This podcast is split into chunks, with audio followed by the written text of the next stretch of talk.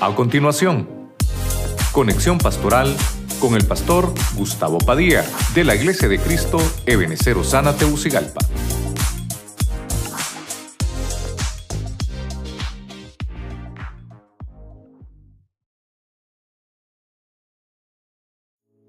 Hemos hablado del tema toda cosa guardada. ¿Por qué toda cosa guardada? Porque en Proverbios 4:23 dice, sobre toda cosa guardada, guarda tu corazón, porque del mana la vida. Entonces quiere decir que hay otras cosas que hay que guardar, pero sobre todo eso, el corazón. Ahora, empezamos a ver, una de las primeras cosas que dice la Biblia que hay que guardar es el mandato, el mandamiento, el orden divino, las ordenanzas que Dios tiene para nosotros.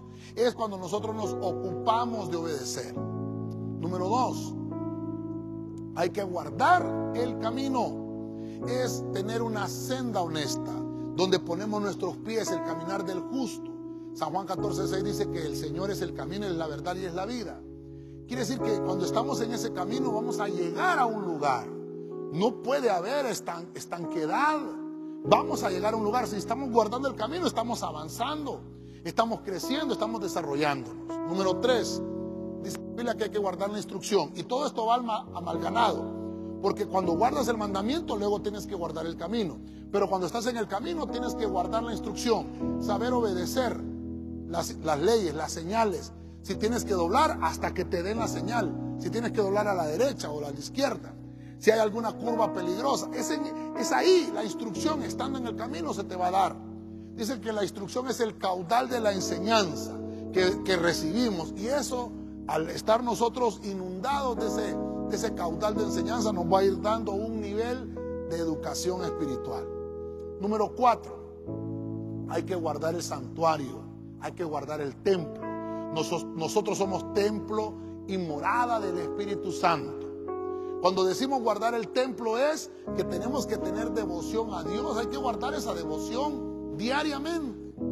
Y no solamente eso, estar en santidad, permanecer en ese estado de santidad. Número 6, dice que hay que guardar los hijos. El salmista le dice al Señor, guarda al hijo de tu sierva. Le está diciendo, estoy en peligro. Señor, guarda a tu hijo. Es decir, que sobre nosotros también está ese mandato, guarda a tus hijos. Ese guardar a tus hijos es tener una relación paterna. Es que cuando yo estoy en esa relación paterna, padre-hijo, recibo protección sobre todo lo que hago. Así que esto es importante que lo vayamos entendiendo. Y por último, que obviamente hay otras cosas que hay que guardar, pero el punto 7 es guardar la unidad. Dice la Biblia que lo debemos de hacer en Efesios 4:3, que lo procuremos con diligencia, guardar la unidad del Espíritu en el vínculo de la paz.